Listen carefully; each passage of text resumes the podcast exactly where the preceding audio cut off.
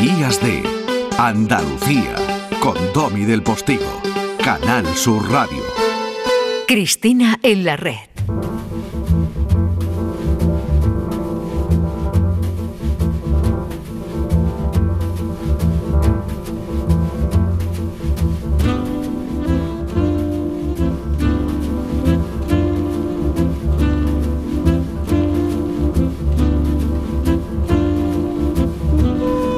Estos azules que interpreta de fondo Miles Davis eh, o, este aliento de blues. Eh, en definitiva, jazz son para ti, Mario Viciosa. Buenos días. Buenos días, ¿cómo estáis? Mario es periodista, es divulgador científico, es profesor, tiene el premio de periodismo científico Concha García Campoy. De, ay, qué pena me da cuando la nombro de la Academia de Televisión, tiene el premio Weringer Ingelheim al periodismo en medicina y el premio Rey de España de periodismo de la agencia EFE, entre otros.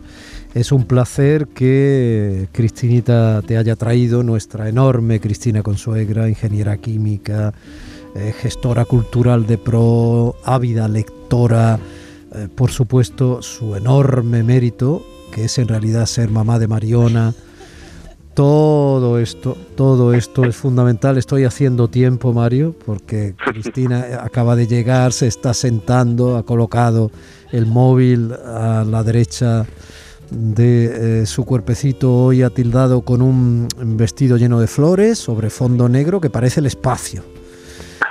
Qué maravilla de, de descripción, Domi. Qué paisaje eh, sonoro para quienes estamos a enorme distancia. Es una maravilla. Una maravilla escucharos desde, aquí. Ya me he metido en este universo entre, entre la música de Miles y tu, y tu retrato, retrato sonoro. Buenos días, Mario. Oye, un placer saludarte eh, a pesar de la distancia o a través de la distancia.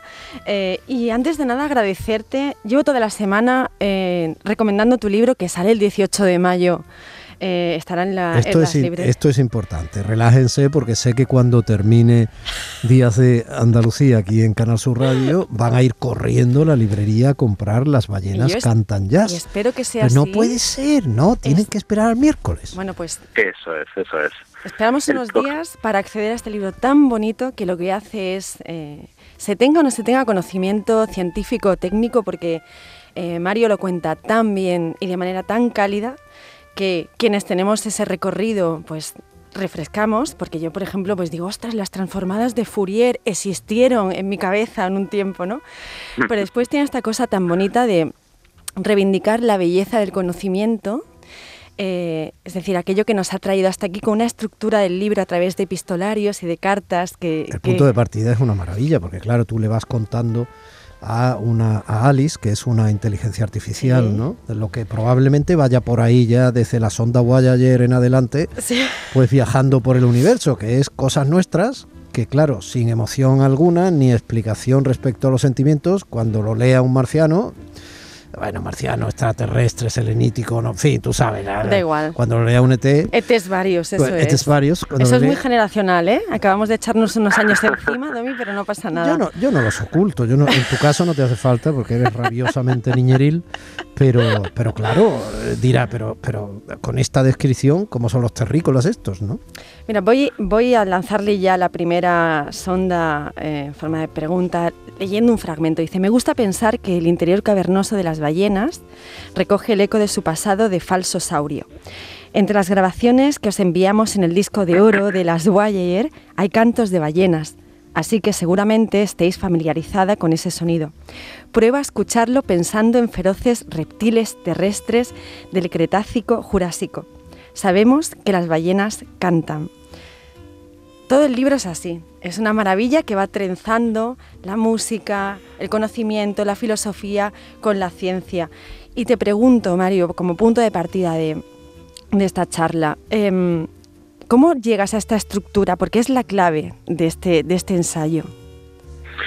Bueno, yo diría que para empezar, eh, estas que son cartas a, una, una, extraterrestre, eh, puede ser femenina, masculina, la llamamos Alice porque, como bien decía Domi, al final en, criptografía se suele utilizar ese recurso para referirse a una entidad, vamos a llamar inteligencia artificial o, natural, eh, que parte de un punto A a un punto B. En este caso es un poco al revés, es el punto B, eh, que soy yo, el autor, eh, Bob, me hago llamar Bob, a ese cielo en el que creemos que puede haber alguien que, que, nos escuche, otra cosa es que nos entienda. Y respecto a lo que me decías, en el fondo también como periodista, yo creo que en este libro hay algo de pliego de descargo. Eh, creo que, que tendemos uh, a titular los periodistas de ciencia muy pomposamente ¿no? este tipo de, de informaciones. Primero para captar la atención en lectores que esperan de las ciencias soluciones, a veces muy rápidas pero después, y a veces sobre todo, seducir a nuestros jefes, a editores, a portadistas. Hasta hace por lo menos pocos años que estaban poco acostumbrados la mayoría a tratar actualidad científica, eh, con, yo diría, algunas excepciones con las que he tenido el privilegio de trabajar. Y, y, esto, en el fondo, no es nuevo, porque en el libro cuento también que cuando Albert Einstein eh, publicó una de sus hipótesis en relativistas, gracias a la experimentación, cuando él todavía no era famoso, el New York Times publicó de un titular precioso en noviembre de 1919. Decía así, luces torcidas cuelgan del cielo, hombres de ciencia más o menos entusiasmados. A mí me parece maravilloso. Y luego el subtítulo, un poquito en el arranque, decía, las estrellas no están donde deberían, pero que nadie se preocupe. Bueno, e-, esa me parece que es que es la clave y, estas eh, ballenas que cantan jazz es también casi el titular que le puse en 2018 a una noticia que vi. Eh, también he usado otros como El oscuro café del cosmos o La tierra pierde brillo. Son ciencia y son poesía.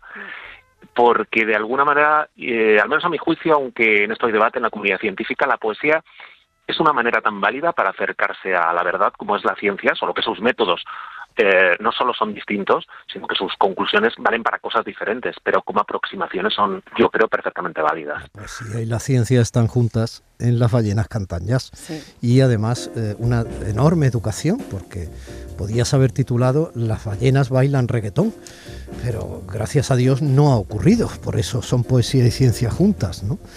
Entonces, ¿qué te lleva, Mario, a haberte convertido en un divulgador maravilloso? ¿qué, ¿qué, te convierte en periodista científico? O sea, ¿qué te, asombra tanto? ¿no? Que está un poco en el subtítulo del libro, ¿no? La ciencia es del asombro y la belleza de lo desconocido, de todo el mundo científico, del universo que tiene a la ciencia como eje, origen y destino.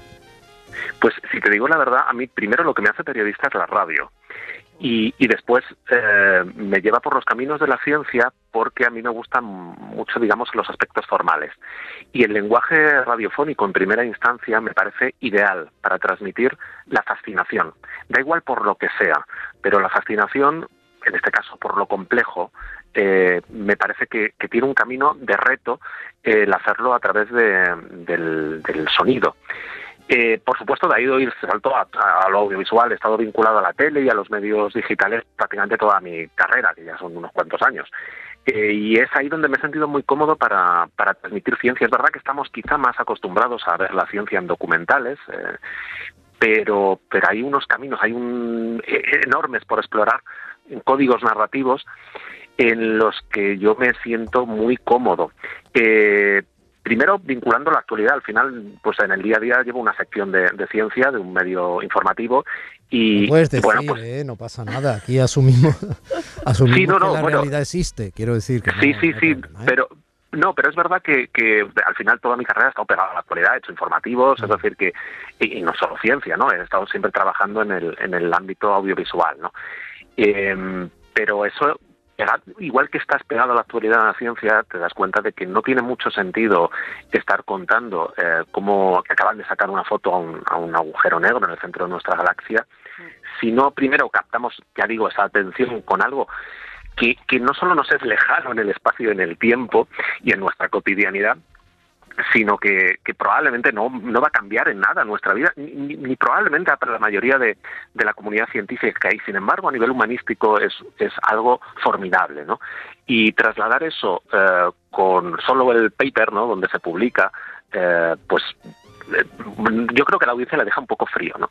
Eh, yo creo que hay que profundizar un poco más y irnos a intermezclarlo con la historia, con todo lo que nos ha llevado a ser humanos, a nuestra propio autodescubrimiento, que este libro también, al final, cuando mandas cartas a un extraterrestre, sí. no tratas de explicarle a un extraterrestre el mundo, te lo estás explicando en el fondo sí. a ti mismo. Es un ejercicio en ese sentido de filosofía y casi de metafísica, ¿no? pero también en el arte, ¿no? Estamos escuchando el Watermelon Man y si no somos capaces de vincularlo con aquello que nos emociona, y ya no hablo de un agujero negro, pero vuelvo a las ballenas, cuando descubres que en el canto de unas ballenas, que es un trabajo científico de muchísimos años de Kate Safford, que es una, una científica submarina que ha estado grabándolas, y que de repente dices, ostras, es que esto suena al Watermelon Man, al comienzo de, del Watermelon Man.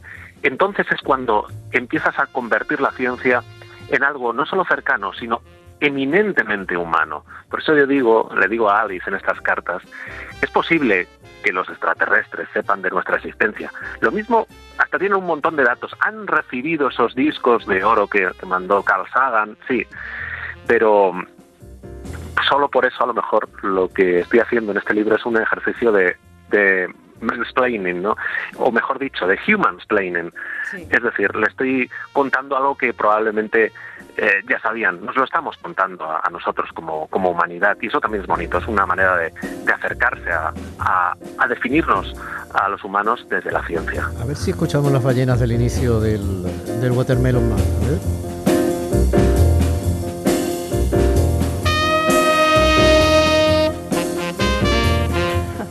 Ahí están esas ballenas recreadas, es el tema de Herbie Hancock, es precioso. Pones una lista de canciones y álbumes en tu libro que no podrá comprarse hasta el miércoles. Así que me voy a pegar la vacilada de contar que, por ejemplo, en esta lista de canciones hay cosas tan hermosas y sutiles como las que estamos oyendo, ¿no? Eh, que tienen un fondo jazzístico, pero también está el despacito de Luis Fonsi.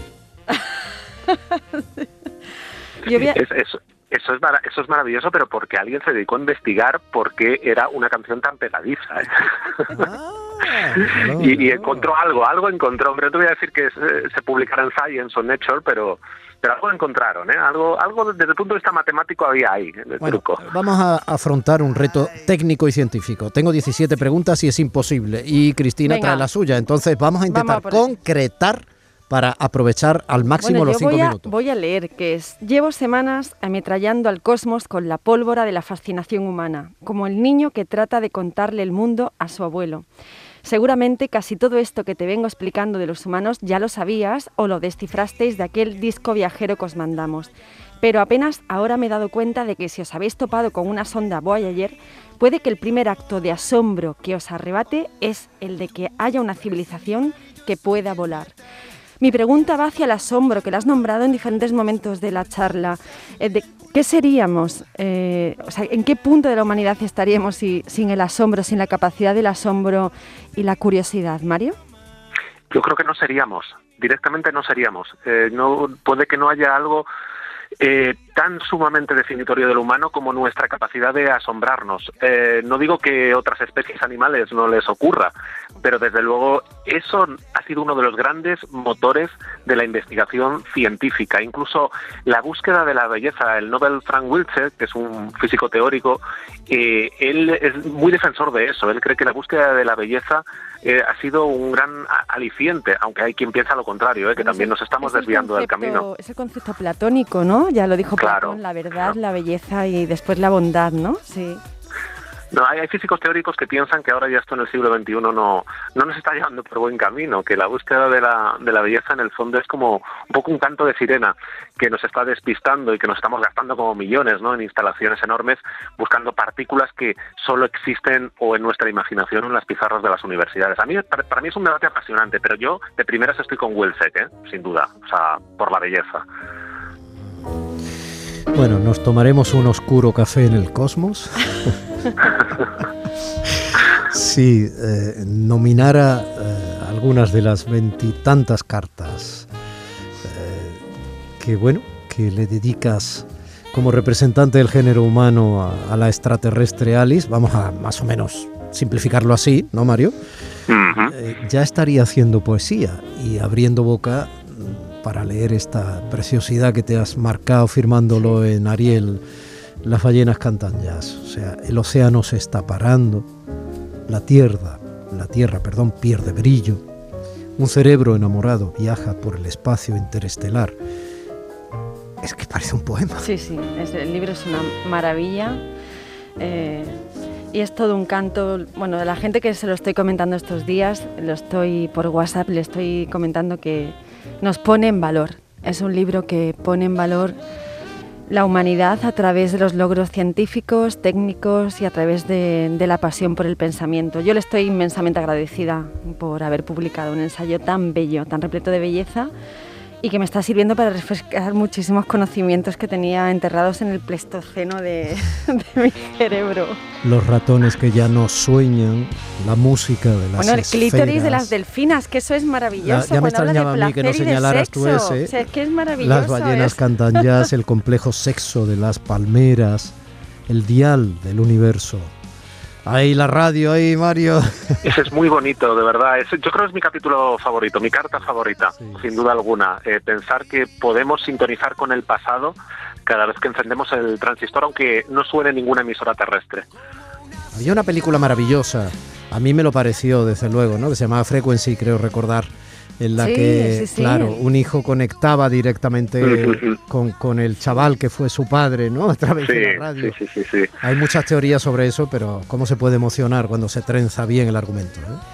Bueno, y para los, los fans de los Beatles, eh, mira, voy a leer otro fragmento, que este es el, el Cariño, son casi las 11, Bueno, estás pues perdida mira, muy en el rápido. espacio. Eliminar de un sonido exactamente las frecuencias que sabemos que pasan desapercibidas en nuestro día a día, ¿podría la transformada de Fourier hacer arqueología ante las bobinas que conservan las grabaciones originales de A Hard Day's Night? Quiero decirte que yo contigo pude aprender. Estamos aprendiendo mucho contigo y no sabes cuánto te lo agradecemos, Mario. Es un placer que sepamos que andas por ahí y ya saben, a partir del miércoles las ballenas cantan jazz. Lo acaba de publicar o se publicará a partir del miércoles Mario Vicioso en editorial Ariel. Altísimamente recomendable el libro y su autor. Mario, un abrazo entrañable de compañero a compañero. Muchísimas gracias por vuestras palabras, vuestra atención y vuestra selección musical. Un beso, fuerte, a todos, Mario. un beso. Cris. Hasta la semana que viene, Buen familias. En Canal Sur Radio, Días de Andalucía, con Domi del Postigo.